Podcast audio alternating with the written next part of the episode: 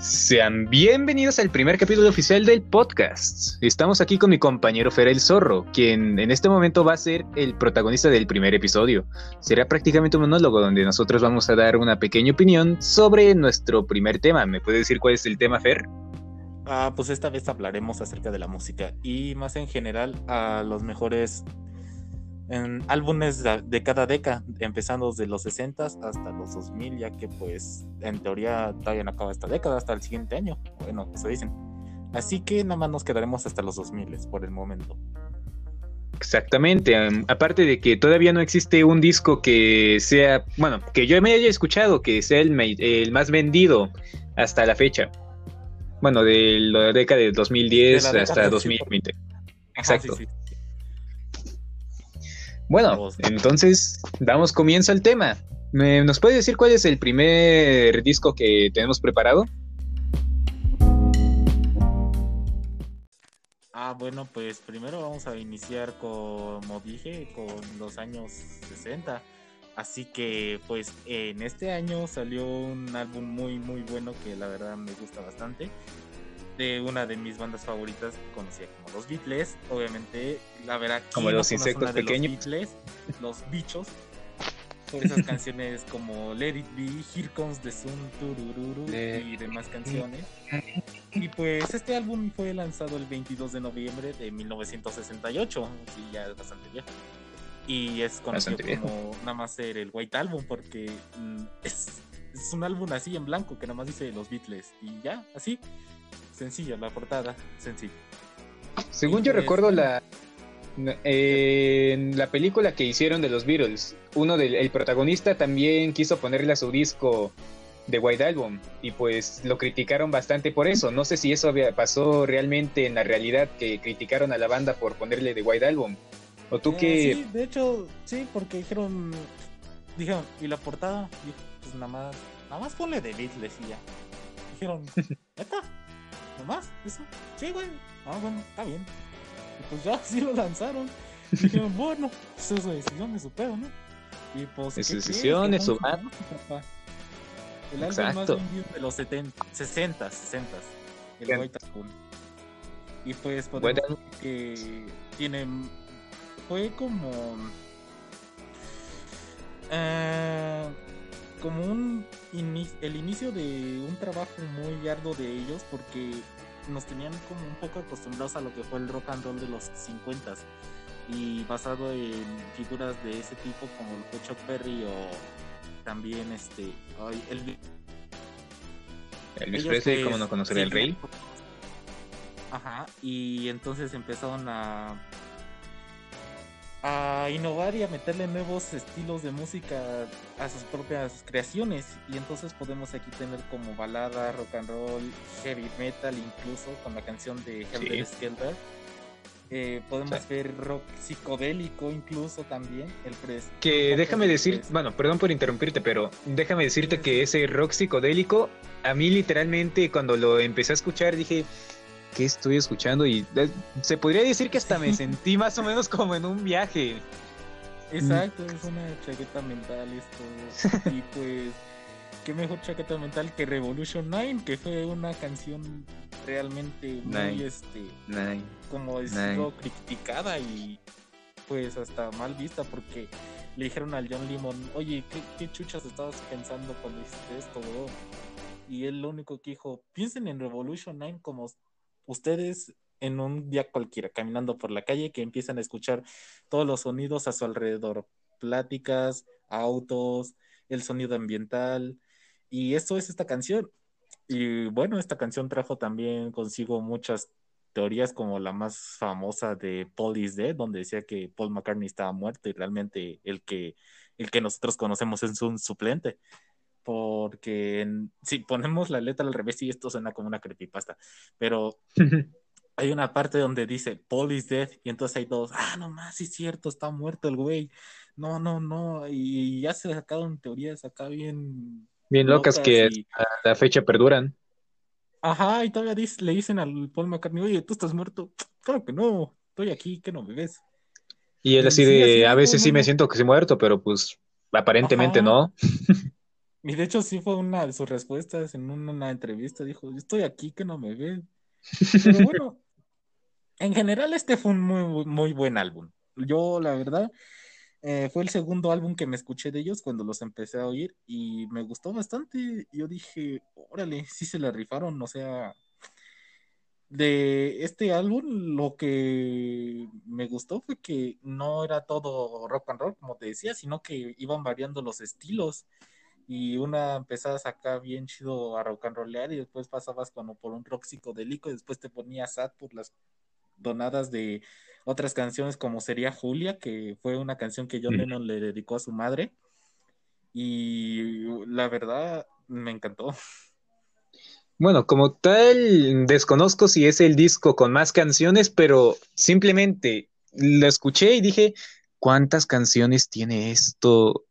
No sé qué pasó ahí, por qué pusieron tanto. Pues, no sé, o sea, la verdad sí se me hizo un poco pesado cuando yo lo empecé a escuchar, pero conforme iba avanzando se me hacía un poco más disfrutable porque pues la verdad, este, pues sí ha sido de los discos más largos, sin tomar en cuenta sus compilaciones y todo eso, recopilaciones. Sí, sí. Pues sí creo que sí ha sido el más largo porque tiene un buen, tienen como no sé cuántas, 24. 12 de cada lado del disco de vinilo, ¿no? Ajá, creo que sí. No, no me acuerdo ahorita exactamente cuántas, pero sí, sí son bastantes. Yo realmente sí quiero tener en algún momento de mi vida, invertir el dinero necesario para conseguir un disco auténtico del White Album o cualquier disco de los Beatles original. Y ahí tenerlo. Simplemente. Bueno, yo en lo personal, si me dieran a escoger un álbum de ellos, yo, yo me quedaría con con Revolver. Pero pues, sí, este sí fue un buen, muy bueno. Y pero pues tampoco como para comprarlo, porque digo, yo me quedaría con el revólver, pero pues si tú quieres está bien. No, no digo específicamente ese, dije alguno de los álbumes originales. Sí, yo también. De hecho, me compraría un montón de vinilos, pero una, no tengo un tocadiscos y dos, no tengo dinero. así que. El problema del tercer mundo. Ya no puedo tener eh, sí. Viva México. Ah, cierto, por si no sabía nuestros oyentes, somos de México. Viva México, cabrones, jaja. Sí, exacto.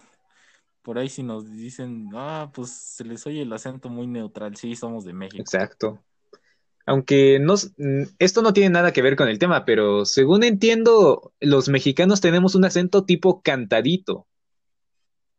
No sé por qué lo dicen. Mm, eh, como, ¿ves que nosotros hablamos así? Que tenemos una pequeña acento en cada palabra.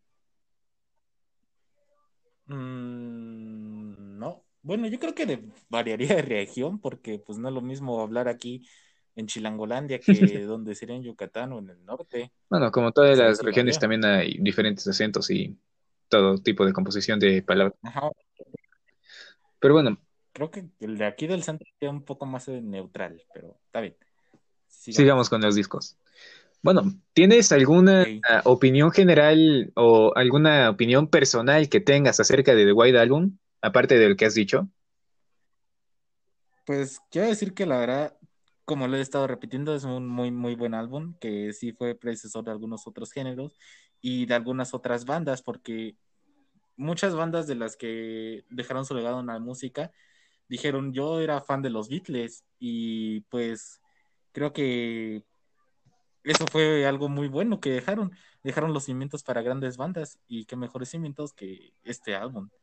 Y en lo personal, yo, yo si quisiera recomendar una canción de este, sería pues tal vez Wall My Guitar por el riff de la canción y el solo que incluso fue ayudado por Josh Harrison. A Josh Harrison le ayudó este Ay, ¿cómo se llama? Ay, justo se me olvidó su nombre. Te recordaría el nombre, pero ahora sí que Eric Clapton le ayudó. Ahí le ayudó. Él le dijo, le dijo, oye, podrías hacerme el solo de esta canción, pero él le dijo, no te haré el solo, te ayudaré en él. Te ayudaré para pero si ajá, porque yo no soy un Beatle, así que no quiero meter mi cuchara en ello. Y pues la verdad, ese solo es increíble. La verdad es increíble. Pero bueno, entonces estamos de acuerdo con que The White Album eh, no tiene ninguna competencia en general en la década de los 60 a uno de los mejores discos que existieron en ese entonces. Pues tal vez sí, musicalmente hablando, en ganancias. En ganancias, sí. Pero musicalmente hablando, sí, porque para ese entonces ya se habían plantado los cimientos para otras grandes bandas como fue Pink Floyd, que vamos a. El siguiente disco. Y The Doors, que por cierto, The Doors, ah, también es de mis bandas favoritas, pero pues no llegó a tanto. No llegó a tanto. Y la verdad tenían mucho. Que la verdad sí. Tenían mucho potencial. Me sorprendió bastante cuántos discos vendieron. Eh, sí, bastantes. Pero bueno, ahora seguimos con la siguiente década. Sí, me, pasemos a la siguiente década, pero mm, justo déjame añadir una última cosa de, lo que, mencionaste de que puso los cimientos de The White Album.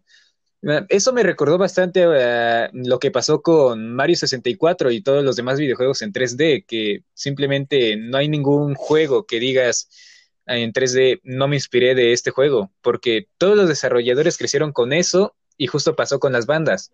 Crecieron escuchando los Beatles y dijeron, quiero llegar a ser ellos. Ellos fueron los que impulsaron todas las carreras de los músicos. Exacto. Efectivamente. Bueno, ahora sí, si quieres, continuamos con la siguiente década. Sí, y ahora, bueno, pasamos a los 70 eh, otra época muy, muy buena para la música. Y esta vez, hablando del rock psicodélico, como dije hace rato, eh, en este top está Pink Floyd con su álbum The Wall. Que me dio miedo. Eh, el famoso The Wall, el, el, muro. Exacto. El muro de Trump. Y por una canción que obviamente todos conocemos, a la tonadita de We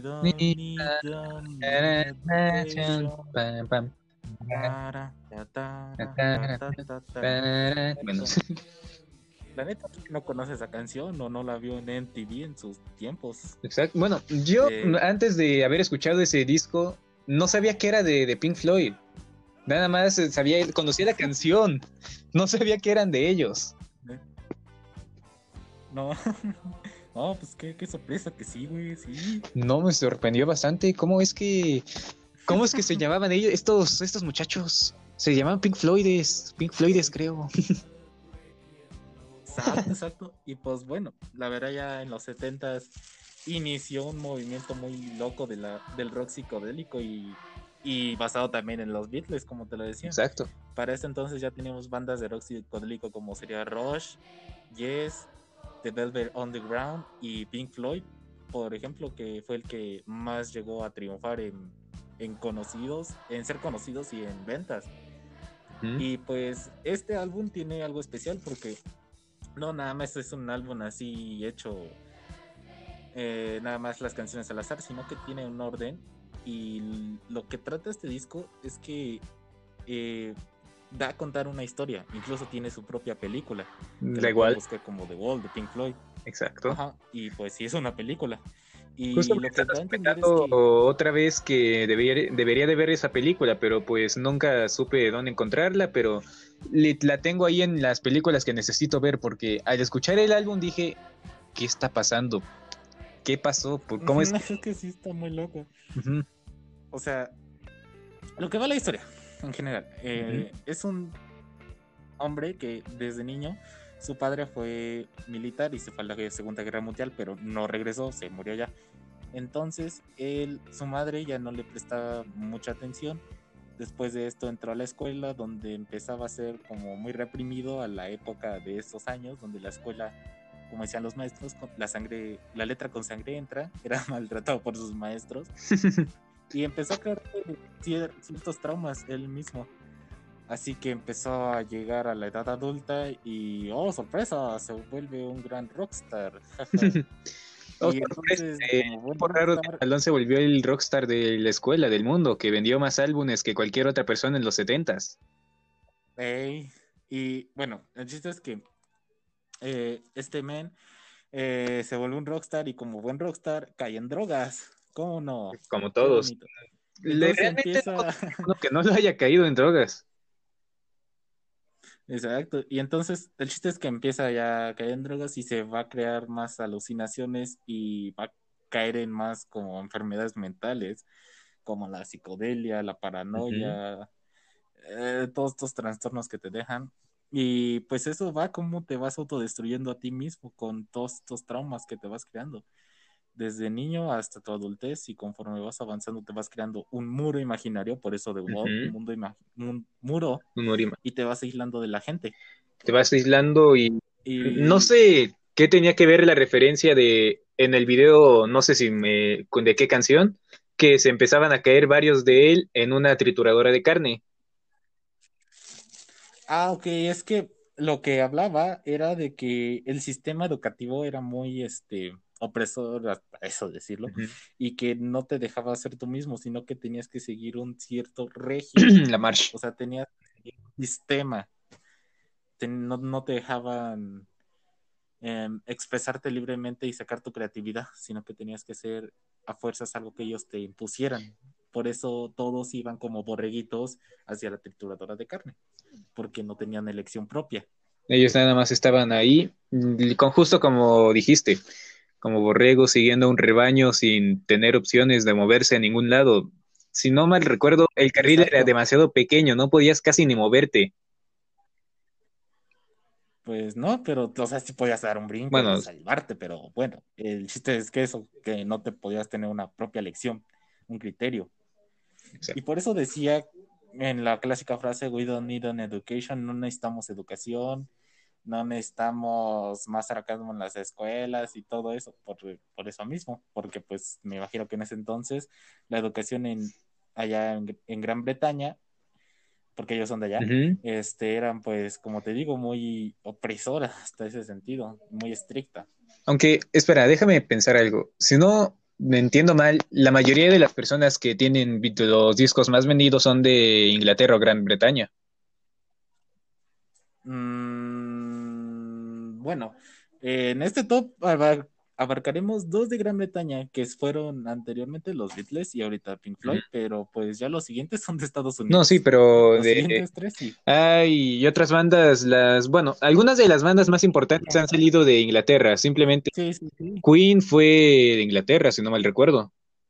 Exacto. Elton John, ahí sí que exacto, y había nacido en Estados Unidos, pero vivía en Inglaterra. Pero... Mm, creo que sí. Pero pues sí, recuerdo que se emocionó bastante cuando iba a hacer una gira en Estados Unidos.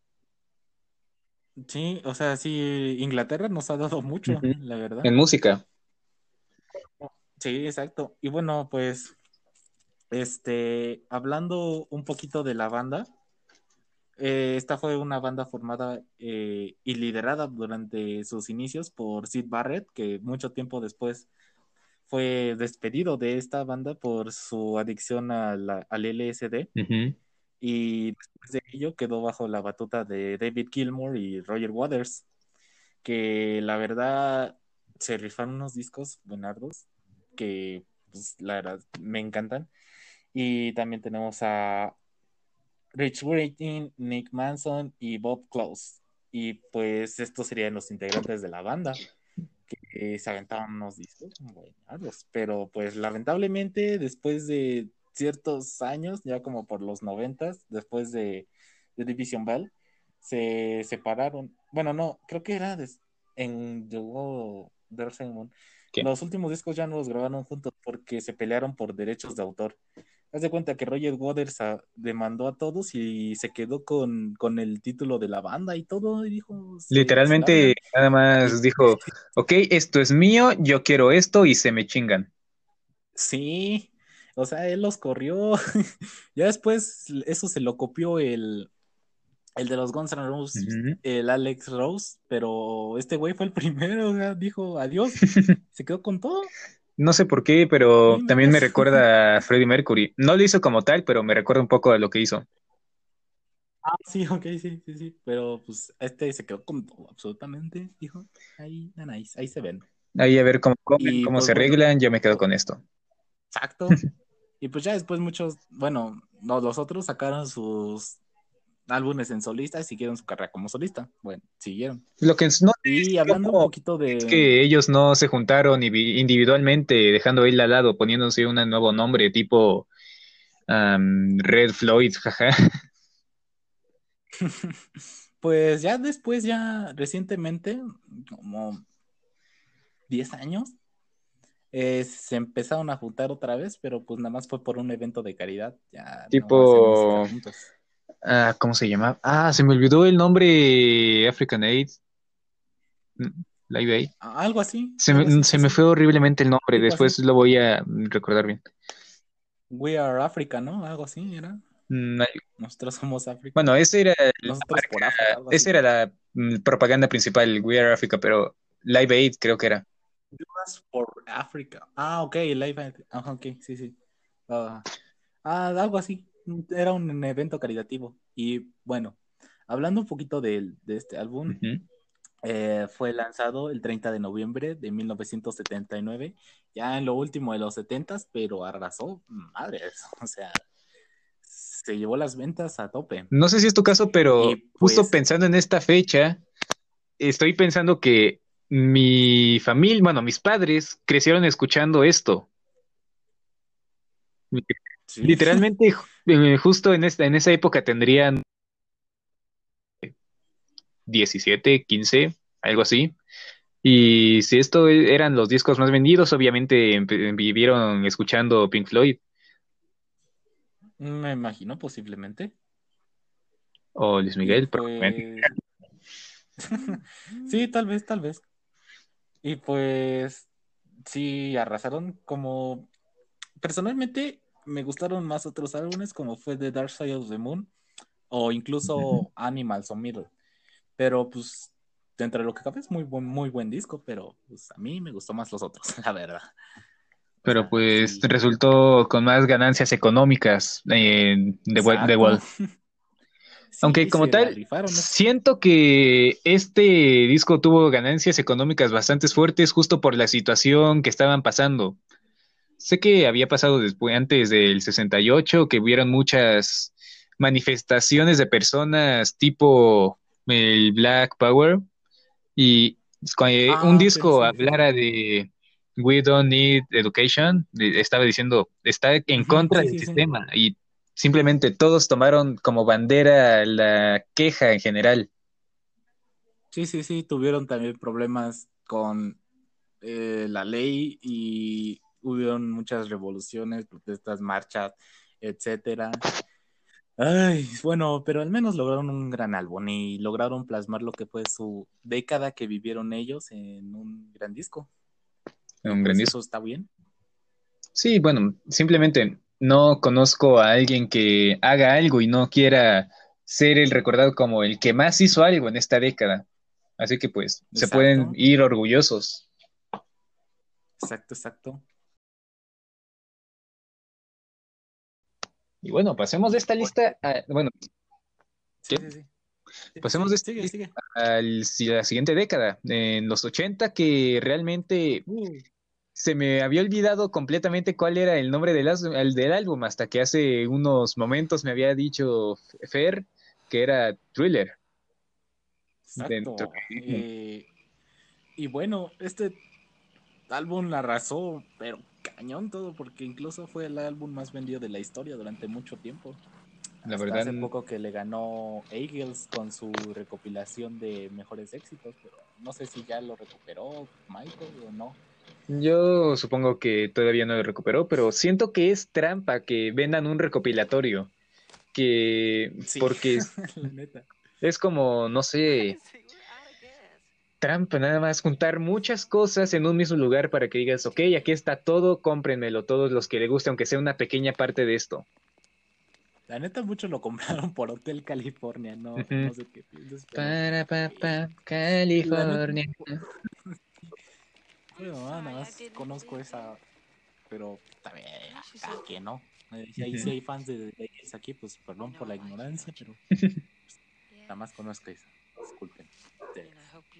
Pues bueno, es que como tal, creo, y honestamente, perdón si me equivoco, pero estoy casi seguro de que esa es la canción más famosa de Eagles. Sí, sí, sí, pues, o sea, ¿quién no conoce Hotel California? Y incluso te podría decir que le podías preguntar a alguien y te dirán que es Eagles o algunos que de, seguro ni sepan y nada más conozcan la parodia de Tongo. Exactamente, eso te iba a mencionar. Que justo, no sé por qué, pero reconozco más esa canción por la parodia que por el, como tal, la canción original. Sí. No, pues ya, cada quien, ¿no? Bueno, cada quien. con, con Thriller. Exacto. Ah, bueno, la neta, ¿quién no conoce a Michael Jackson? Justo, bueno, dejando de lado todos los documentales polémicos que hicieron de él, pero ¿quién no lo conoce? O sea, neta. Eh, este, pues, fue como que su más grande joya de él. Y pues, eh, ya antes nos traía bastantes buenas canciones, como lo fue Of the Wall en su álbum homónimo, obviamente. Y no sé si salió antes o después, pero va. Creo que fue después, sí, después. Entonces, había salido antes. Pero ya desde niño ya se la rifaba Machine con los Jackson 5. O sea. Yo realmente cuando no, bueno, perdón que te interrumpa, pero sí me sorprendió haber visto a Michael de niño. Pensé que él había salido de repente con su primer álbum, pero no. Sí, ya cantaba de niño. Sí, pues que no conoces la de ABC. Sí, pero pues. Incluso salió en muchas canciones. O Ben de la película de Ben la rata de Ok, eso sí no. Sí, una, un que, que mataba gente porque en los 80 todo era asesino. El jitomate, la llanta, el sillón, todo. Ey, todo es asesino. Y te sacó una rata. Te sacó una canción de Ben. Es de mis canciones favoritas de él, de niño. Y bueno, de niño, va a quedar claro. Está el 30 de noviembre de 1982. Y es el, su sexto álbum de estudio. Eh, como te dije, ya había sacado muchos buenos álbumes antes, como The Wall, pero este, la verdad, me gustó bastante porque incluso tenía una colaboración, bueno, tiene una colaboración con Paul McCartney Ex Video. Es The Girl Is Mine, el tercer soundtrack del álbum. Y creo bueno, que... bueno, con la copia, bueno, con el impostor de Paul McCartney. Jaja. Ándale, el impostor de, de, Paul. Y creo que esta sería mi canción favorita de este álbum. Y, o sea, más que thriller, que fue un Exacto. Justo te iba a decir que, ¿cómo es que no era thriller tu canción favorita? Simplemente no puedo pensar en Michael Jackson y no pensar en thriller. Pues es que te digo, güey, me gustan los Beatles y sus colaboraciones. Cuando oí esto, dije, güey, sí. Güey, sí existe. Ajá, y también por su parte Paul McCartney sacó una canción llamada 666, pero esta es de Paul en uno de sus álbumes y esta es con Michael. O sea, ya tienen dos canciones, me encantan las dos, 666 y The Game is Mine. No sé por qué, pero cuando dice 666 me recuerda a Nine. Me recuerda horriblemente a Nine. Sé que no tiene nada que ver, pero me recuerda horriblemente. Sí, a mí también me dejó traumado el number 9. Number 9. Number 9. Number 9. No lo digan en la mañana, luego pasan cosas bien raras. Estoy bien no, Cristo Rey. no lo digan en la noche, justo como estamos haciendo aquí ahora, en un lugar separado de todos. Chale, ya me dio miedo. Ayuda, amigos. Bueno, no hay problema. pues aquí son las 10 de la noche. Nada más no lo oigan a las 3 de la mañana. Porque si no se te parece el Paul McCartney auténtico y te va a secuestrar. Bueno, siguiendo con el álbum de Thriller, no sé si te diste cuenta, bueno, si sabes este dato curioso que supongo que sí, pero los productores norcoreanos vieron las producciones que tenía este álbum, que eran más elaboradas que la, los álbumes en general. Simplemente Thriller era casi una mini película que contaba una historia ellos, los productores eh, coreanos, vieron esta oportunidad que ganaba bastante dinero y crearon el K-pop con esto. Bueno, las producciones tipo K-pop con esto. Así ah. que le debemos el K-pop a Michael Jackson en parte. bueno, la verdad no, no soy muy fan del equipo, pero. Ni yo. Ah, está bien, ¿no? Gracias, no sé. O sea, yo personalmente no, no le las gracias, pero. No, pero así tipo, bueno, por decir algo así le debemos a él. El No sé si decir, bueno, es gana mucho dinero la empresa y todo, pero en, lo personal no es algo que yo consuma. Pero bueno, ahora como retomando esto que, como te dijiste, las producciones de Michael Jackson eran increíbles. O sea, una canción podía ser una película. Yo cuando era niño era muy muy fan de Michael y me sabía sus sabía sus letras, aunque no supiera ni pronunciar el inglés. y veía sus videos, o sea, eran como justo como, bueno, no sé si es este álbum, pero justo como pasó hace unos meses o años, un año más o menos, el Ayuwoki, tú decías Ayuwoki. Exacto. No, pero eh, yo creía que él hacía películas o que incluso tenía una película con sus canciones así al estilo Pink Floyd, pero bueno, tuvo un videojuego, pero pues, sí, pero yo me imaginaba una película así con sus canciones, pero no si lo hubiera ido a ver. Me encantaban sus videos. Bueno, pero es, como tal, todas las canciones de que tienen relación con Any Are You Walk Here que es lo que dice no Ayuwoki. Sí, sí, sí. Ah, todas esas canciones tienen una historia compartida, así que se podría juntar todo y realmente se podría hacer una tipo película de, no sé, 20 minutos, 30. Y es que ese, esa historia que nos cuenta es muy larga, porque yo recuerdo haber visto el video, empezar cuando con los niños, ya después de un vato.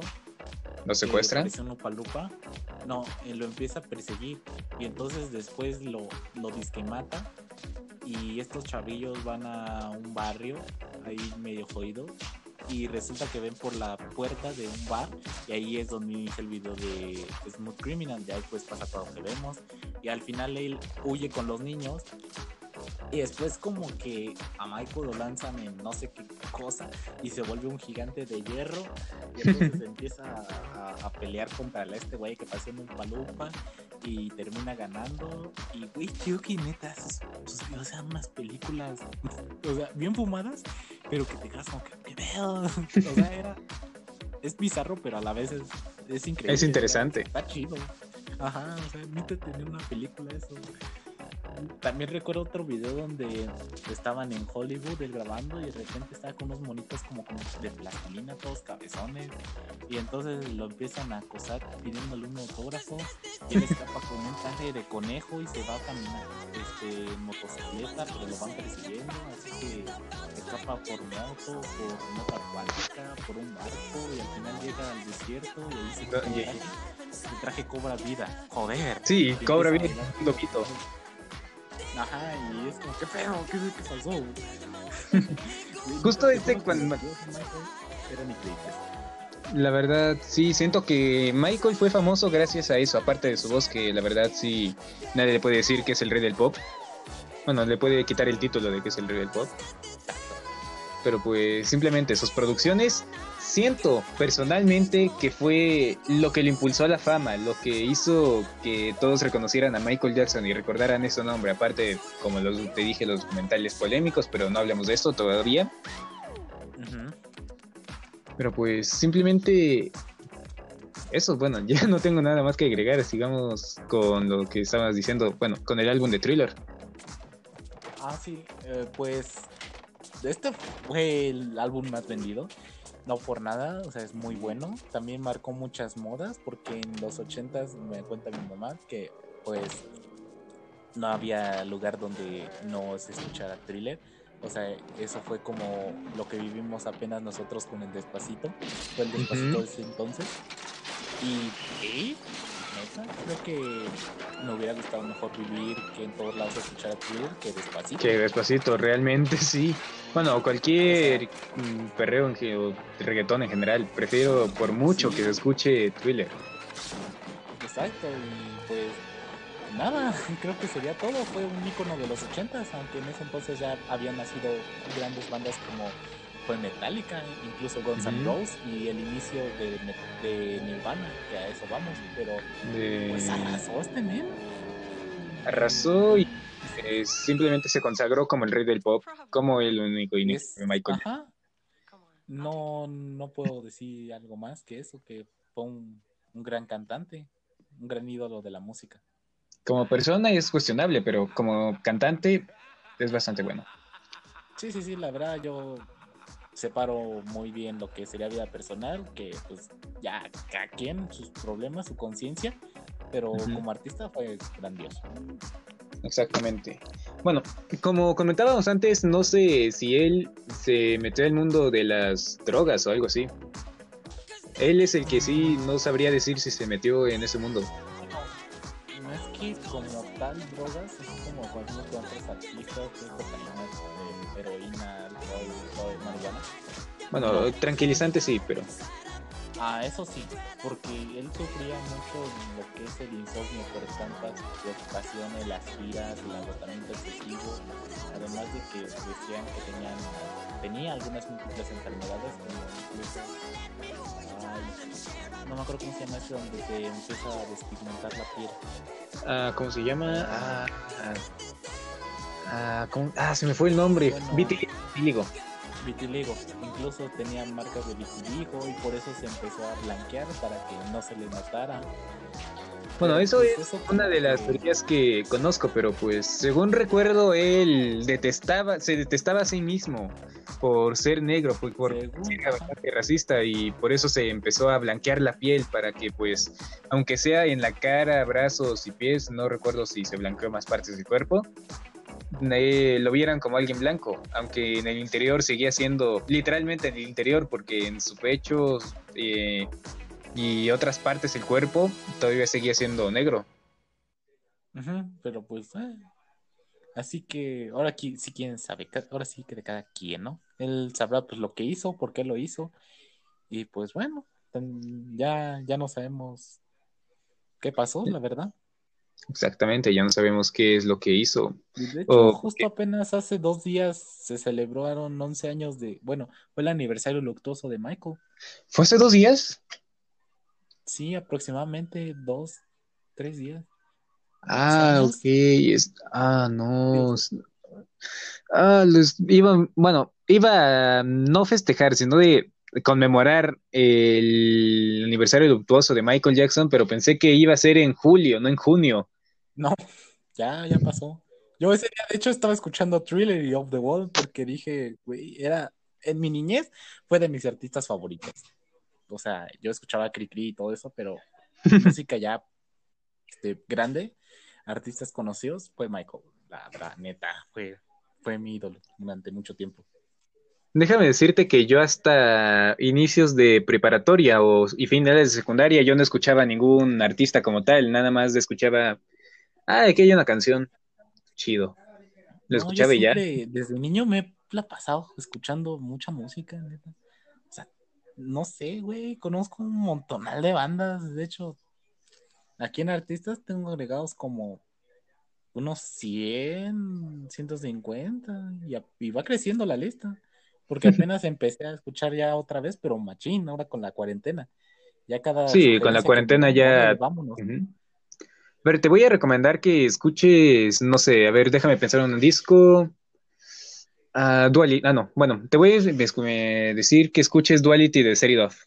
Escúchala, simplemente escúchala. Wow. sí, Luego me dices que, bueno, ¿cómo estuvo o qué te pareció? Pero va. Sí, ahorita me lo mandas porque no me voy a acordar, pero sí, sí, sí. Si me lo escribes, sí, porque pues, no sé ni cómo se escribe. Duality, literalmente. Duality. bueno. Bueno, pasemos al siguiente, a la siguiente década, que estamos en los 90, que realmente me sorprendió, bueno, bastante este álbum, porque pensé que iba a ser otro de, no sé, justo de unos cantantes que habíamos dicho antes, tipo Queen, Elton John, Cualquiera de ellos. Pues, la verdad, yo me lo esperaba más que fueran artistas ya a finales de los 90, porque a finales ya lo que más pegaba era el pop y el rap. O sea, tuvimos artistas como. Madonna. Perdón, como Tupac, como. Eh, Eminem, como lo fue Snoop Dogg. Madonna, jaja. Madonna, Britney Spears, Rihanna, todo eso. O sea, no había más. Era lo que más escuchaba. Pero, pero, eh, en lo que fue los principios y mediados de los 90, todavía se escuchaba el rock.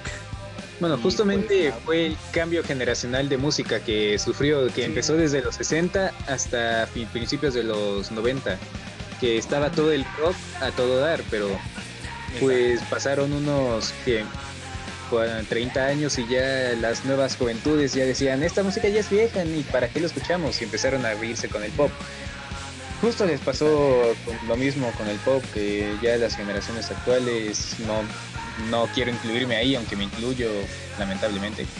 Estamos escuchando ya cosas diferentes al pop, alias como el reggaetón, trap, el reggaetón. Eh, hay cosas rescatables, pero algunas sí rescatables, tipo algunas otras bandas de rock, pero. Otro podcast.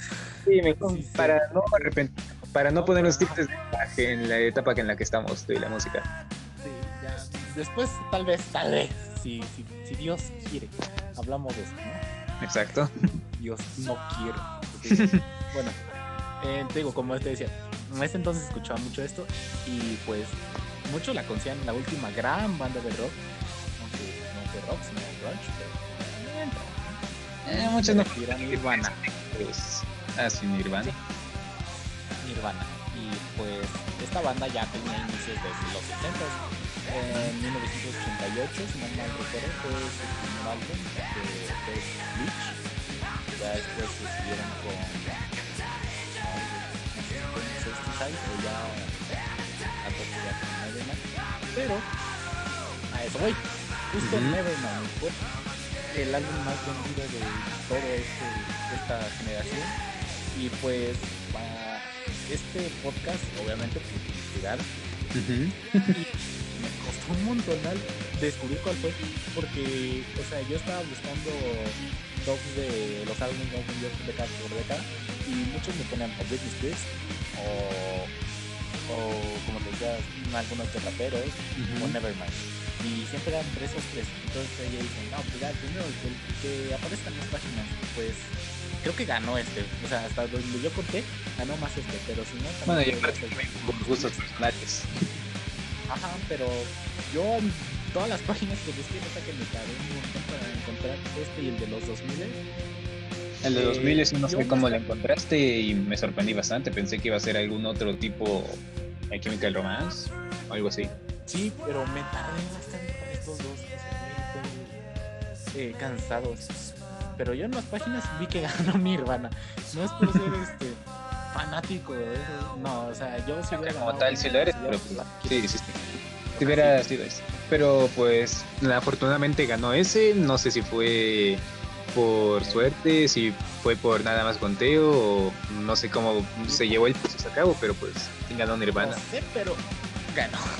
Incluso su canción más conocida de este álbum y de todo Nirvana, que fue Smell Like Teen 2, se considera himno de los 90. O sea, así tal cual dijeron, este es de los 90, esta canción nos va a representar como generación. Bueno, oye, es una buena canción, la neta. Realmente no puedo pensar en Nirvana sin, sin pensar en esa canción.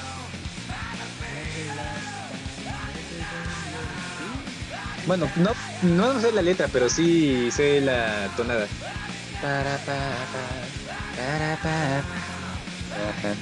Y también incluso hasta algo otro gran caso como fue con Najuar, con el, el pegadizo que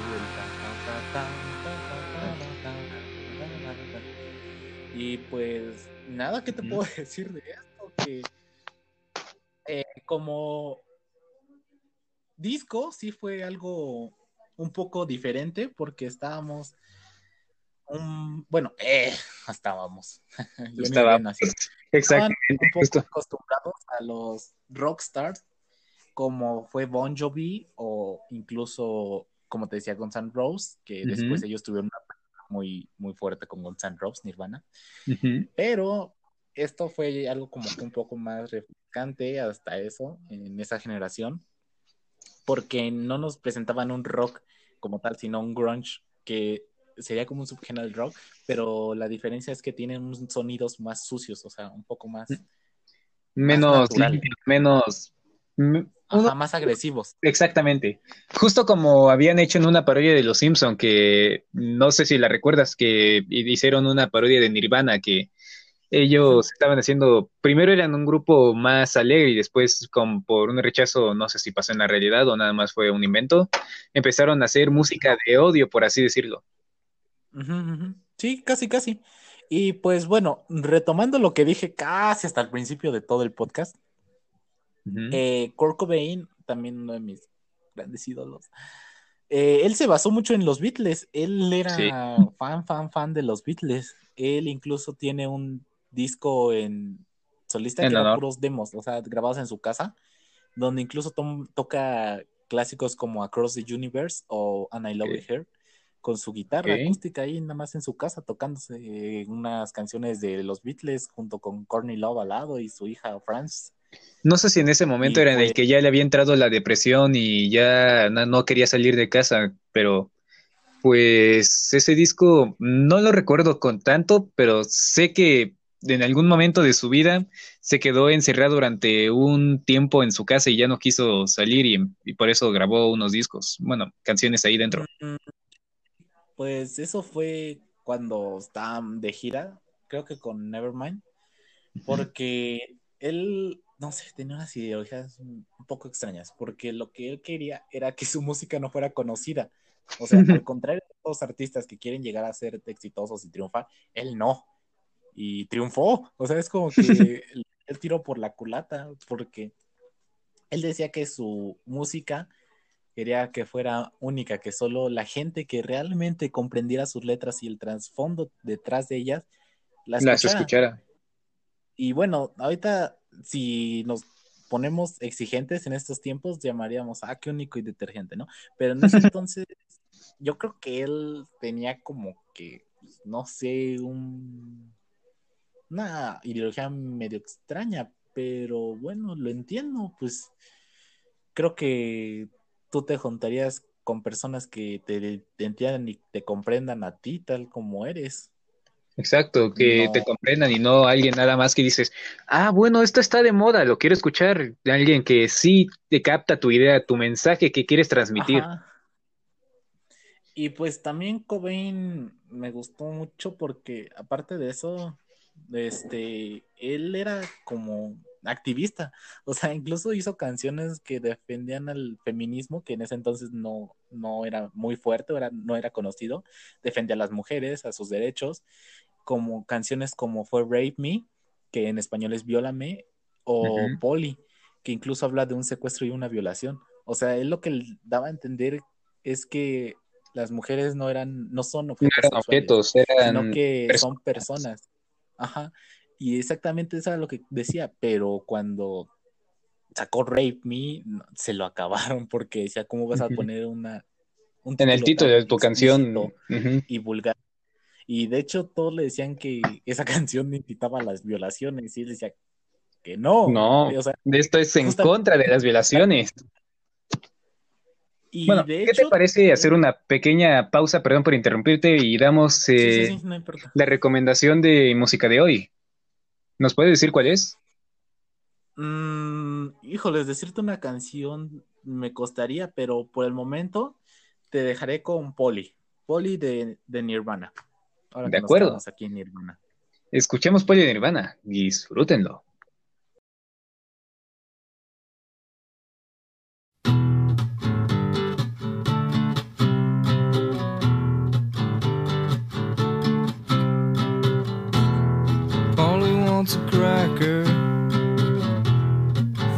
Should get off her first. Think she wants some water to put out the blowtorch. An A, have a seat. Let me clip dirty wings. Let me take a ride. Cut yourself. Want some help? please myself. Got some rope, haven't told. Promise you, haven't true. Let me take a ride, cut yourself. Want some help, please myself.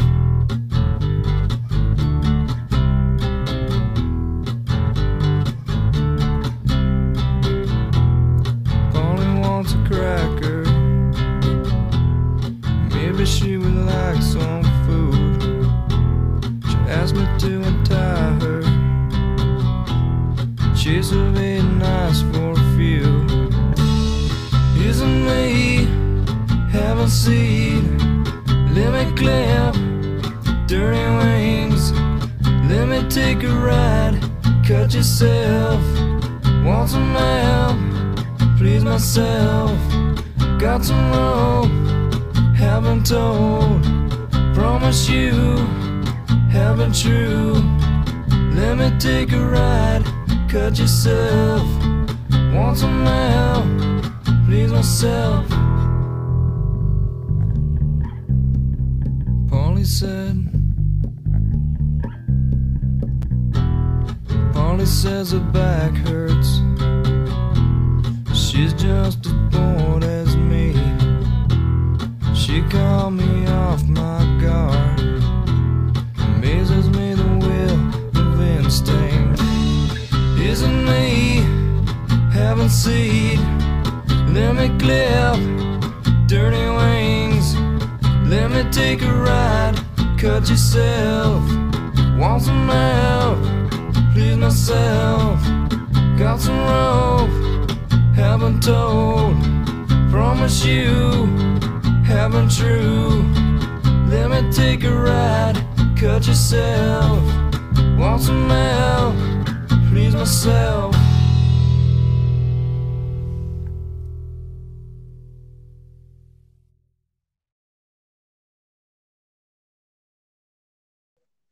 Y eso fue Poli de Nirvana. Espero que les haya gustado ese pequeño, bueno, esa canción que fue eh, sugerida por nuestro compañero Fer el Zorro. Sí, exacto. Y esa canción es la que les decía que eh, yo la elegí porque el trasfondo de ella me, me llamó mucha atención. Digamos que estaba Kurt Cobain ahí desayunando, ¿no? Y de repente de un periódico en donde ve una noticia de una chica que había secuestrado, había sido secuestrada y violada dentro de una camioneta, pero que gracias a no sé se logró escapar y logró huir. Entonces. No sé por qué, pero esto me suena el caso de Ted Bundy. No sé si fue exactamente, pero me recuerda justo que eso pasó. Creo que sí. Bueno, ahorita checamos. Después checamos, Entonces, sí. Ella logró escapar y resulta que atraparon a este tipo, juicio, todo bien, pero no, sé por qué parecería la justicia mexicana, pero al poco tiempo logró salir y quedó prácticamente impune porque Impone todos cargos. no pasó ni dos, tres años por los cargos tan graves que tenía de secuestro y violación. Para ese tipo de cargos se merecía bastante. No sé cómo funcionan las leyes en Estados Unidos, en menos en ese tiempo, pero no creo que tres años haya sido suficiente para algo como eso. No, realmente hacer una violación y, y- e intento de asesinato, si es que no si no, eh, perdón, si es que no escuche mal, intento de asesinato. Ah, o sea, es- si hubiera, no se hubiera escapado, tal vez, tal vez sí. Tal vez sí, pero simplemente eso, tres años. ¿Cómo puedes saber que esa persona no va a intentar vengarse de esa mujer? Que esa persona no va a ir por otras presas. Y bueno, como a Kurt le molestó tanto esto, pues hizo esta canción en la que al inicio dice Polly want to cracker, o sea, quiere una galleta, o tal vez un vaso de agua, y no necesito prender la antorcha. No eres tú, soy yo ayuda. Necesito que me ayudes para darme un poco de placer.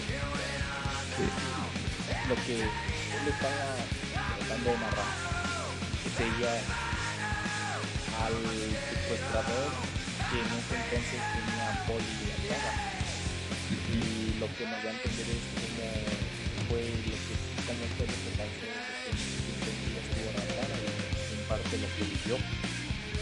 No sé por qué, pero justo de Holly Wanda a, a Cookie me recuerda justo cuando como lo que le dicen a los loros, así de ¿quieres una galleta? ¿Quieres una galleta? Así, no sé por qué, pero esta frase justo me deja pensando así de estaba encerrada, güey, estaba aprisionada, la trataban y mal. Ajá, exacto. Eso es lo que nos daba a entender, que estaba siendo tratada como un animal y que estaba encerrada.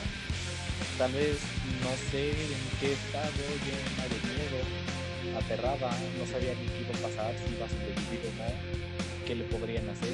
Eso es lo que nos da a entender esta canción, pero sabe la gente. Decía, ah, no, tú estás incitando que secuestren a no, no, pendejo, no. Justo los minijuegos, como los minutos. Ajá, o sea, es lo que te estoy diciendo que no y tú, ahí vas tu punto. Y pues bueno, digo, también fue criticado por Raimi y era lo mismo que te estaba diciendo, que lo de las mujeres, las violaciones, y otra vez. No creo que ese tipo de cosas que lo criticaron de hacer mal su mensaje fue lo que también lo ayudó a que cayera en la depresión y pasara lo que pasaron. Bueno, pues lo que pasó. Que también se como Que pues realmente sí lo demacró bastante. Y pues bueno, también incluso para que no digan, incluso la consola comunidad de Y no sé por qué, ¿no? Pero pues resulta que él en su adolescencia tenía un amigo que era gay. Y pues siempre lo molestaban a él y a sus amigos, porque la cara de que tal. Justo como ahora lo harían así de, oigan amigos, ¿ustedes son pareja? En teoría se supone que todavía no se llama el bicho. No, bueno, pues digo, si hubiera sido ahora esa temática de odio hacia el LGBT, no digo que en esta época no estén odiados o que, bueno, es mucho menos odiado y más aceptado. Pero se si hubiera supone. sido, se supone, pero si hubiera sido en esta época, eso hubiera sido en el clásico, oiga, amigos, ustedes son pareja burlándose de ellos.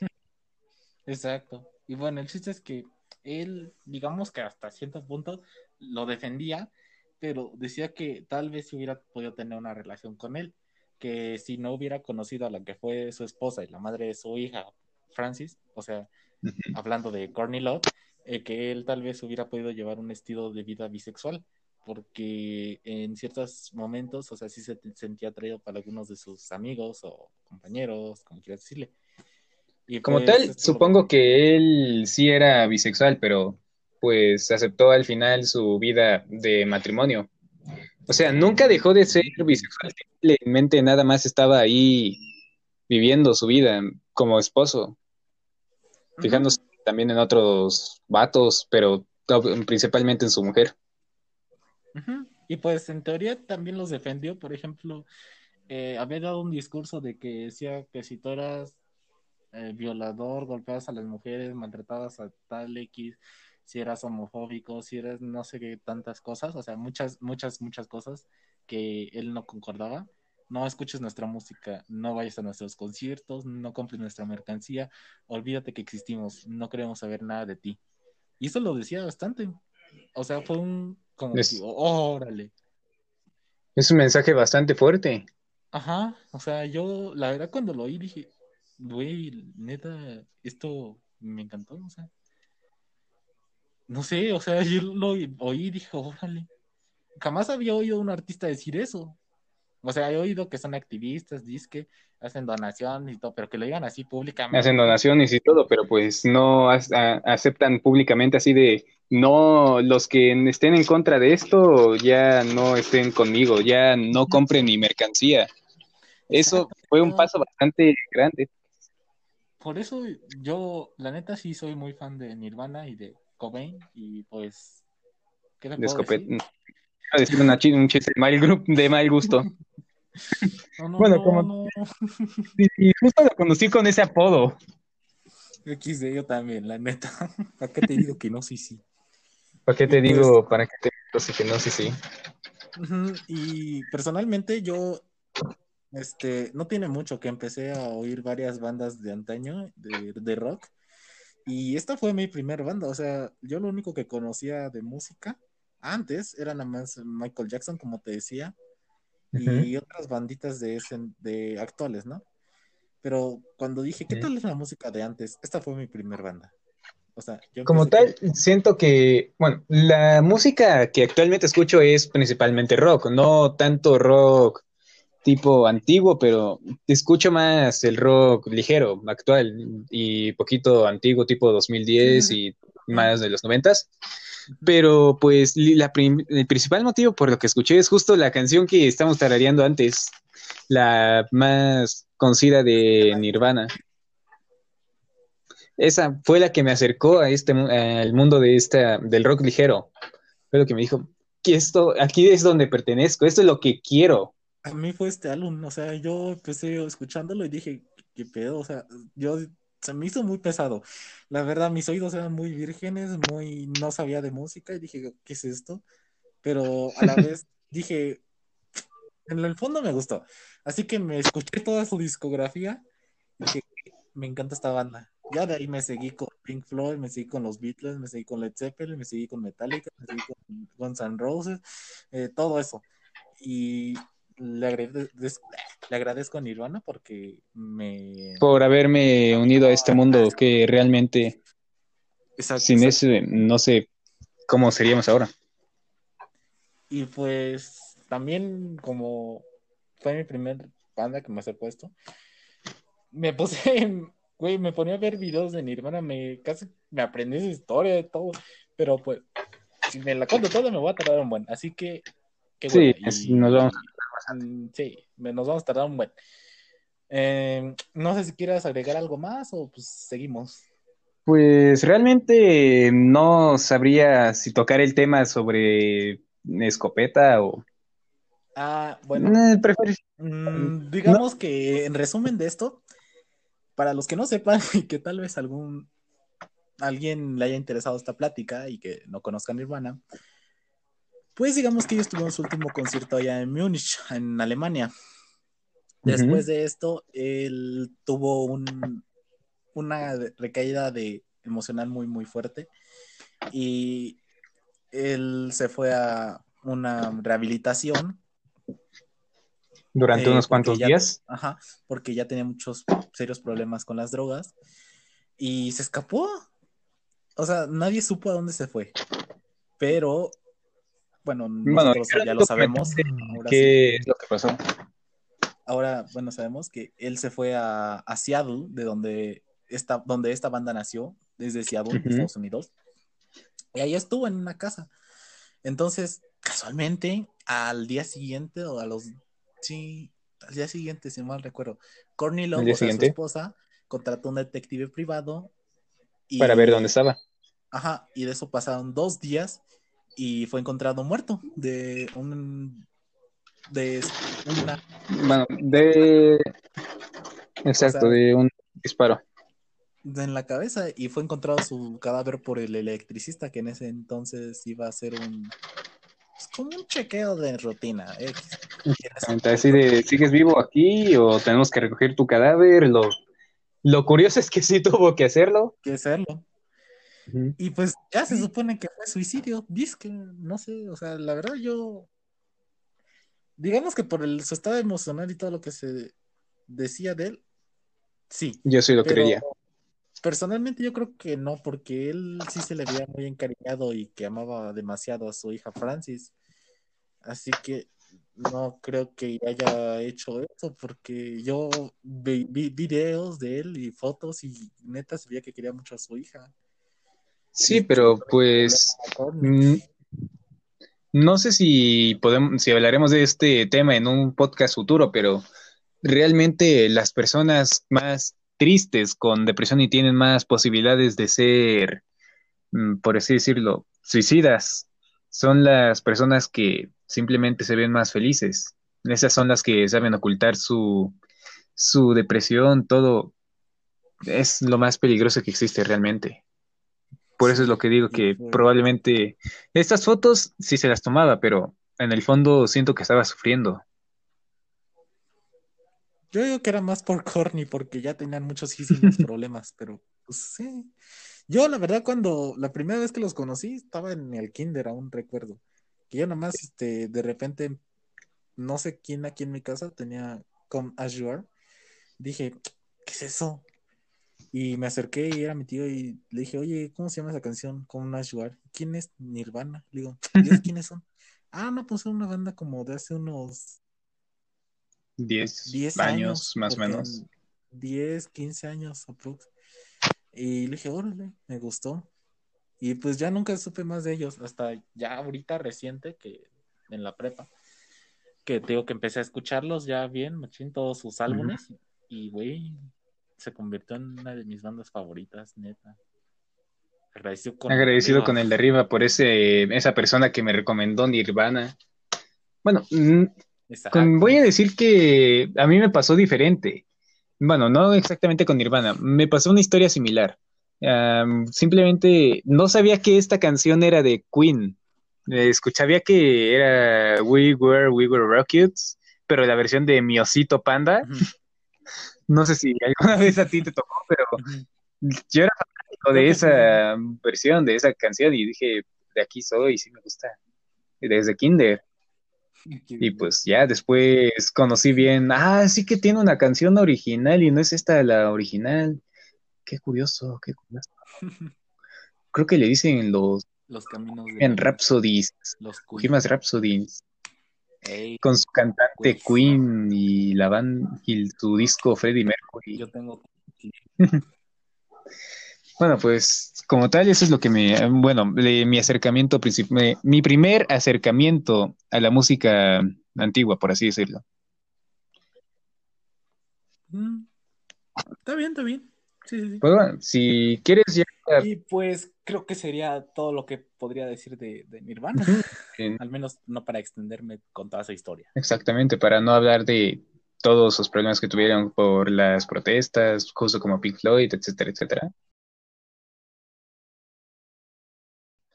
Así que pues pasemos a la última década de la que vamos a hablar ahora, de la, década de los 2000.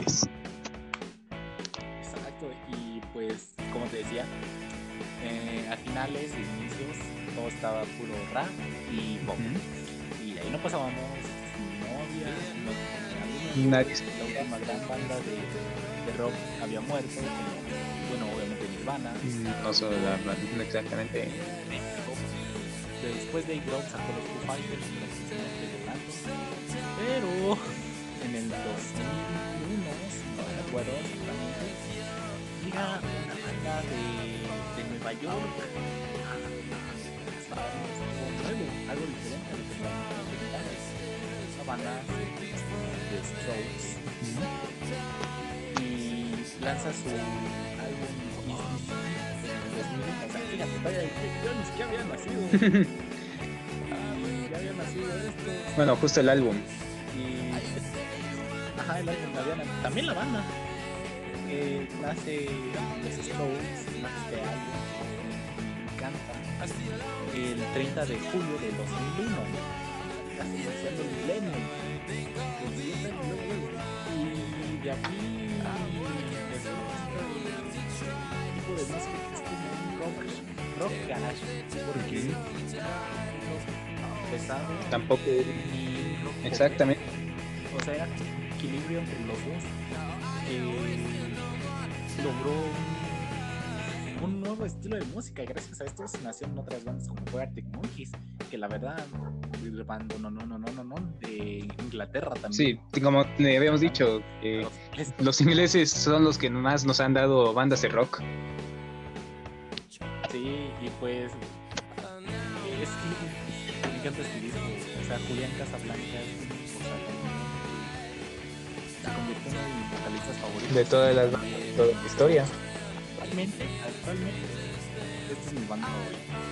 O sea, yo cambio de banda, no cambio de pero este es mi banda Y quiero decir que este disco fue el primero que escuché de todos estos y hasta la fecha casi no hay semana que no lo escuchen. Pues al menos una vez por semana lo escucho. Una vez por semana y, ya te pones tu, tu dosis diaria de, de los strokes. Exacto. Y es que neta, desde que empecé a escucharlo con This Is This,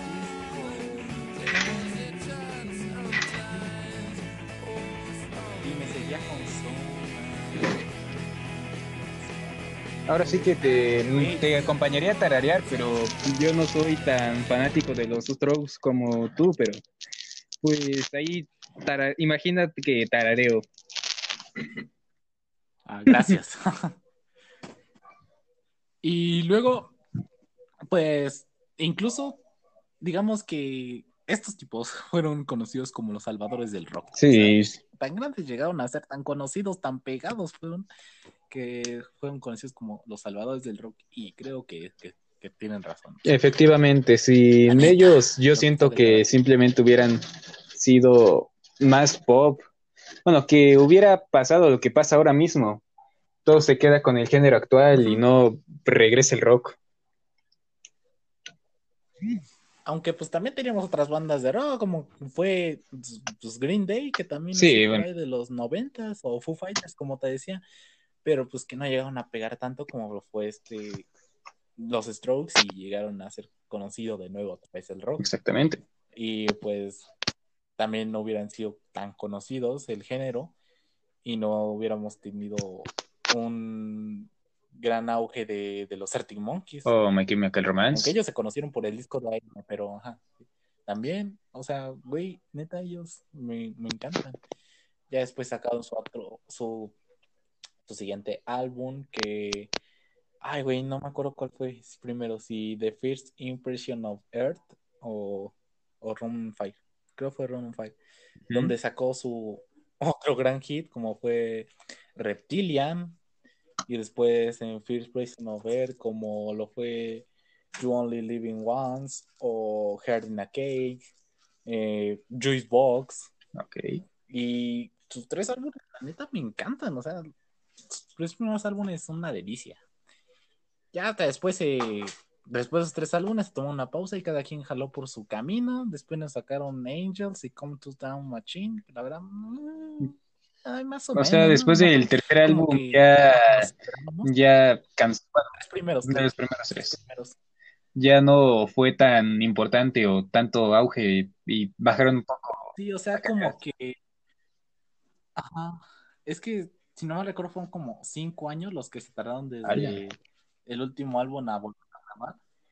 Y pues ya cada quien ya tenía como que su carrera Ya bien definida. solista. Ajá, otra vez volvió a trabajar en equipo. Como que no pegó, si acaso te digo que rescataría Machu Picchu, Undercover of Darkness, ah, si acaso Welcome to the... eh, ¿Qué? No, Ah, no, no, no, eso, Cuenta no sé por qué, pero cuando dijiste Welcome to the, me, me automáticamente pensé lo de Welcome to the jungle, na, na, na, na, na. Y por eso me quedé así de, ¿no? Pues si acaso esas canciones así se me quedaron muy, muy pegadas, pero pues ya. Justo hasta ahorita que en este año, siete des- años después de su último álbum, sacaron The New Abnormal, que... ¡Ay, me encanta este álbum! O sea, o sea, sí es como algo más diferente a lo que habían sacado y un poco más... O sea, sí más diferente, pero a la vez más maduro después de lo que fue sus primeros tres álbumes, donde apenas eran unos chavillos que estaban iniciando, estaban generando un sonido propio, y ya aquí ya se definen como los Strokes, o sea, ya aquí ya bien definidos, letras mejores, riffs, todo. Neta, me encanta.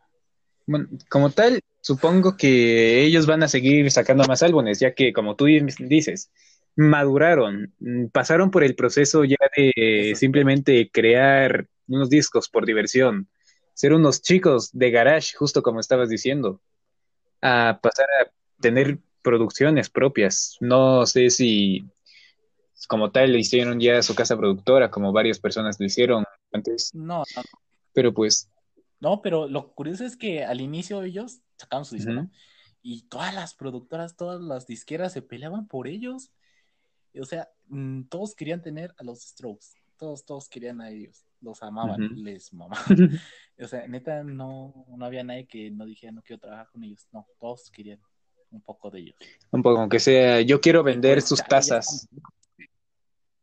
Sí, güey, ya, ya tienen 40, ya mi Julián Casablanca ya está viejo, pero sigue cantando increíble. Bueno, simplemente, bueno, él no canta, pero el guitarrista de Queen todavía sigue tocando espléndido, la, la verdad. Así que pues, con que tengas una edad aproximadamente de 70 años, supongo que tiene él, no estoy seguro. el talento no Exacto, aunque tengas, todavía siento que tenemos Strokes para unos 10 años aproximadamente, tal vez 15. Si empiezan a sacar discos más seguido y no nos dejan sin álbum siete años, sí. Sí, sí, sí, tal vez. Pero si no, pues ahí te puedes oír los álbumes en solista de cada uno, pues ahí tienes los, al Julián, al a Hound Junior, Casablanca, los otros, eh. Sí, escúchalos. No, no es como lo mismo que escucharás con Strokes, pero pues, sí está, está buena. cada uno se hizo su sonido propio y intentó hacer algo por sí mismos, pero no se comparan exact Bueno, en algunos tendrán sus propios gustos. Lamento si estoy ofendiendo a alguno que diga, no, no, no, el vocalista, guitarrista tercero de la ge- quinta generación de los Strokes, por así decirlo, fue el que tiene su mejor disco solista. Estoy hablando por mis propios gustos. Los Strokes, en conjunto, son lo bueno. Son eh, el equipo perfecto que se hizo en la época de los 2000. Ahí en solitario son Ujú. una parte del equipo, pero no son ya el equipo completo que les gusta hacer, bueno, que nos gustó tanto. O sea, yo sí me he oído algo de, de ellos en solitario. Sí me gusta, pero la neta me encanta más cuando trabajan todos en equipo. Exacto.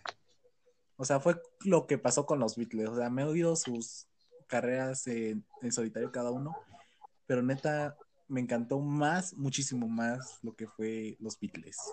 O sea, en conjunto. Bueno, justo aquí yo también soy del caso de que me gustó a la par igual toda la carrera de solista de John Lennon. Mm, Simplemente, Pues es que hay un pro y unos contras. Eh, puede sonar mejor en, en grupo, pero en solista eh, se desenvuelven más, o sea, fluyen mejor porque, por ejemplo, en los Beatles lo que pasaba es que era todo bajo el, como todas las canciones eran hechas por John y Paul y nada más. o sea, los- Ringo y John ok. tenían sus propias canciones, pero no las podían poner. O y Este, ellos me, se- tenían sus canciones, tenían sus ideas ahí ya planeadas para hacer algo que ellos querían, pero eh, ahí estaban bajo la tutela, por así decirlo, de, de John y Paul, nuestro favorito. Ujú, Y pues ya cuando sacaron cada quien sus álbumes, no manches, sacaron un montón de canciones. Algunas mejores que otras. lo mismo con Nirvana. Ajá, también pasó lo mismo porque todas las canciones eran compuestas por Kurt, Pero Dave Grohl, que tenía sus propias canciones y él se minimizaba mucho porque decía, o sea, mis canciones no son nada de- comparadas con las de Kurt, pero después de lo que pasó, él fundó los Foo Fighters y, güey, se convirtió en una buena, muy buena banda. Bastante buena. ¿Quién más? Pink Floyd, como habías dicho antes, que Mm. se separaron y se hicieron su Ah, sí. carrera de solitario. Ajá, y ahí tienes Royal Waters, que siguió como con el nombre de Pink Floyd todavía y tiene buenas canciones. David Gilmour también, que también tiene buenos álbumes, todos esos. Mm, pues más bandas así ya no se me ocurre nada. Metallica, Queen, cuando corrieron este men que no me acuerdo cómo se llama, que después fundó Megadeth. ahí sí te fallo con Eh, Megadeth, Queen. no conozco. Más, Queen más o menos, porque la neta, las canciones de Mercury, así soy Eh. Eh. no me agradaron tanto. Pues es que Queen, justo como, bueno, me sonaría bastante básico, pero justo como en la película, la-. Queen no funciona solo Freddy, faltaban, mm, sí, sí, me siento, me siento bastante básico diciendo esto. Ah, faltaban los insultos de todos ellos, las peleas, todo, porque solo estás ahí, no tienes ninguna atribución ni algo de tus amigos que te ayuden. Exacto. No, sí me sentí bastante básico. Pues sí, digo que la verdad sí tiene sus pros y sus contras, pero bueno, al menos mm, tanto banda como solista nos dejarán buenas canciones. Exacto. Sabes que si tienes un nombre ahí, vas a tener una buena canción. Puede que no sea tan bueno, puede que sea mejor, eso depende de cada quien. Ey. Y pues creo que podría ser lo, todo lo que pueda decir ahorita de los Strokes, de, de este álbum. Como te digo, me encantó desde inicio, desde DCC, The Modern Names, Soma, Very Legal, Someday, Alone Together, Last Night, Hard to Explain, New York City Cops, Stranger Light, Take It All Like It. Neta, cuando terminé de escucharlo, me quedé con ganas de más. Exacto. Cuando terminé de escuchar sus primeros tres álbumes, me quedé con ganas de más. Cuando terminé de escuchar toda su discografía, me quedé con ganas de más. Y agradecido con el de arriba, que justo apenas me había vuelto gran fanático. Sacaron, ¿no? Como a los dos meses sacan el nuevo álbum. Y... Genial. Justo eso me pasó con Go- Goril. Lo terminé. Justo eso me había pasado con Gorilas. Cuando estaba ahí escuchando dije, güey, sí, me- le sabía que habían canciones, me gustaron todos los videos musicales y decía, pues ya llevan varios años sin sacar nada. Y de justo eh, ese mismo año sacaron su álbum. Ahora sí, ¿qué? El Humans. creo que sí, déjame recordar, déjame recordar. Su último álbum. Ah, se me fue el nombre. Ah, el de ahorita donde 2D parece que tiene como una jeringa en la panza. Ahí sí que no he visto los videos, he visto nada más, bueno, he escuchado las canciones nada más es en Spotify, pero pues supongo que sí. A ver, de... mm, lanzamientos. Gorilas. Híjoles, Master, te vengo quedando. Ah, si no, después ya vemos en otro momento cuál era el disco. No sé si es Song Machine Creo o The New Now. Creo que Song Machine, Machine, sí, creo. sí, creo que sí. Song Machine, episodio 4. Simón, está buenado. Yo también me lo escuché toda su discografía y la verdad me gustó bastante. Pero yo tengo que apenas estaba empezando a escuchar música así a lo bestia. Y me dicen, no, pues no sabías que el Damon antes tenía otra banda que se llamaba Blur. Y yo, ¿qué? No mames, no, no. Y así que pues corriendo me fui a escuchar Blur y, Y te encantó. güey, la verdad, la neta, yo realmente me gustó más Blur. O sea, yo, yo personalmente me quedo con Blur. Cada quien tiene sus gustos, canciones, preferir Blue. Y me quedé con Blur. Exactamente. Exacto. O sea, güey, Girls and Boys, Park Life, Universal, um, ¿qué otro? 13, Tender, Coffee and TV. Coffee and TV, Me encantó bueno. bastante. Pero pues, como tú pues, dices, bueno. depende de los gustos de cada quien. Puedes preferir la banda original, puedes pre- Se me fue el nombre de esta. ¿Qué me está pasando hoy? Se me están yendo todos los nombres. Simón, sí, Sí, pasa. pero- Bueno, eh, puedes preferir la banda original, la banda anterior, la derivada, cualquier cosa, la carrera de solistas, si quieres. Una cosa que se canta en el baño, si es que lo escuchas cantar alguna vez, supongo. Puedes eh, coger cualquiera de esas, pero depende de cada quien su gusto. Simón. Pero Y pues bueno, por mi parte ya sería todo lo que quisiera agregar de, de esta década. Como, bueno, ya hasta nos pasamos, incluso ya mencionamos a Gorilas, que también fue un, una gran banda y un hitazo. muchas personas creen que fue la primera banda eh, digital, pero no, fue Alvin en las aldillas. Hatsune. Bueno, pues Gorillaz sí fue un antes, bueno, no se debería decir si un antes y un después, pero sí fue un golpe bastante fuerte en la industria de la música. Sí, bastante, la verdad. Y que pues realmente sigue durando hasta el día de hoy. todas estas bandas que estamos mencionando dur- duran hasta el día de hoy. No sé si, No por nada mencionamos a los Exactamente. si no fuera, bueno, antes de esto, de los 50, déjame decirte que no sabría decirte cuáles eran los mejores. Sé que hasta Elvis me quedo. Hasta ahí ya no veo más para atrás. No conozco. Mm, yo nomás te vendría buscando al B.B. King, al Chuck Berry, al. Elvis Presley. am, es que no sé si Louis Armstrong es de, de Mm, creo que años. Armstrong era más adelante de tipo 60. Entonces creo que nomás serían Así esos. que pues, ya. Pero ya, o sea, La música tuvo su, bueno, su gran auge desde Elvis, se podría decir. Después ya empezó más, más, más y más hasta llegar a lo que es ahora. Exacto, evolucionó. Evolucionó tipo Capoca. Ah, exactamente. Justo iba a decir eso. Ah, entonces, pues, si quieres ya podemos dejar el podcast por hoy. Pero por- Antes que nada, bien. ¿puedes darnos una conclusión de todo lo que acabamos de hablar? Mm, bueno, mi conclusión sería que eh, la música siempre evolucionará. Eh, al igual que evolucionamos nosotros los humanos, siempre evolucionará. No quedará igual, tendrá muchos cambios, incluso retrocesos, porque hay quienes han hecho nueva música retomando cosas que se han visto antes, métodos de grabación, etcétera. Y pues les diría que mm, no nada más se queden en una Exacto. época.